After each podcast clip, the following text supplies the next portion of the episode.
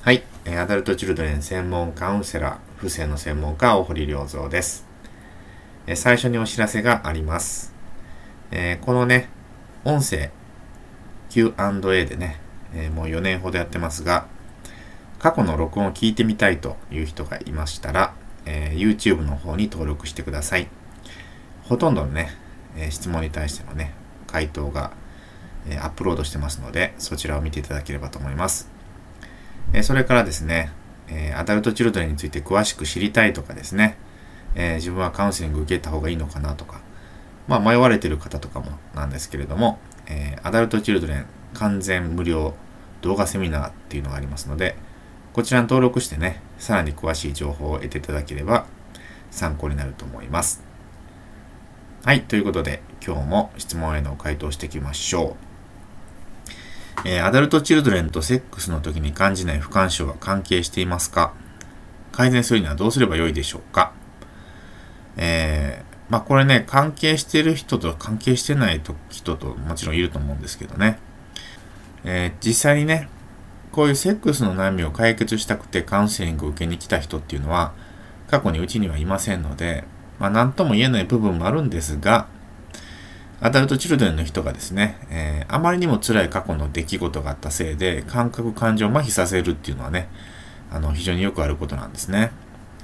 ですから、不干渉の原因となり得る出来事としてね、えー、例えばまあ、レイプされたことがあるとかね、えー、親とかね、えー、兄弟にね、近親相関があったとか、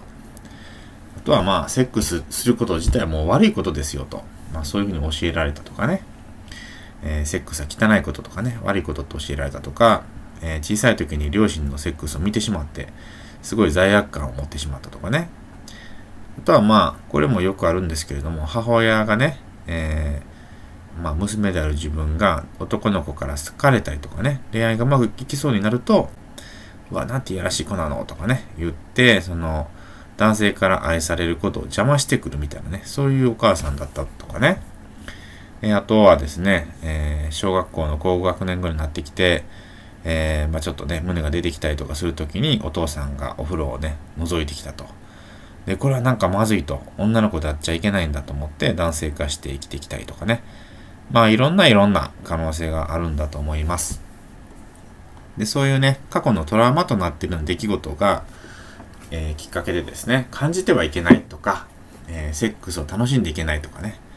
え幸せになってはいけない、え愛されてはいけない、愛情を感じてはいけない、セックスは悪いもの、みたいなね、そういうような信じ込み、思い込みを作っている可能性はあると思います。ですからこういうね、信じ込みを解除すると、不干渉が治るっていうこともあるんじゃないかなと思います。まあそれからですね、原因の一つとしてね、えー、あとは男女のエネルギーが逆になってるっていうケースもあると思いますね。えー、男女のエネルギーっていうのがありまして、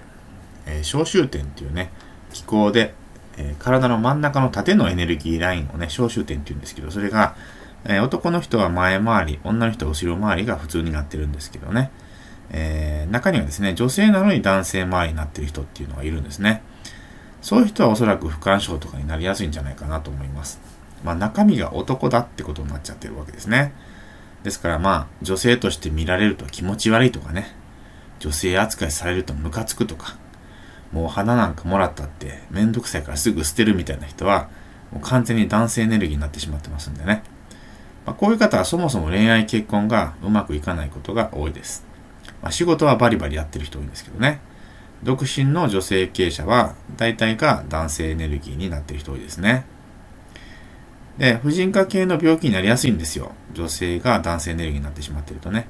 えですから、まあ、仕事以外の時はね、女性エネルギーに戻すことをお勧めはしています。で、この男女のエネルギーのね、えー、逆転してしまっているのを調整する方法っていうのは、私が、えー、開発したものが実はあります。これは世界初だと思うんですけどね。えー、興味ある方はね、カウンセリング受けていただければお伝えします。自分で簡単にね、調整できる方法です。はい、ということで、え今日は質問に対する回答は以上となります。えー、来週はこういう質問が来てます。アダルトチルドレンの特徴として、本を読んでも内容が頭に入らないというのがありましたが、これはどういった要因から来るものでしょうか私もこの傾向があり、教科書やビジネス書を読んでも頭に入らないことが多くお伺いしました。という質問が来てますので、えー、来週はこの質問に対して回答していきたいと思います。はい、ということで、今日も最後まで聞いていただきましてありがとうございました。また来週お会いしましょう。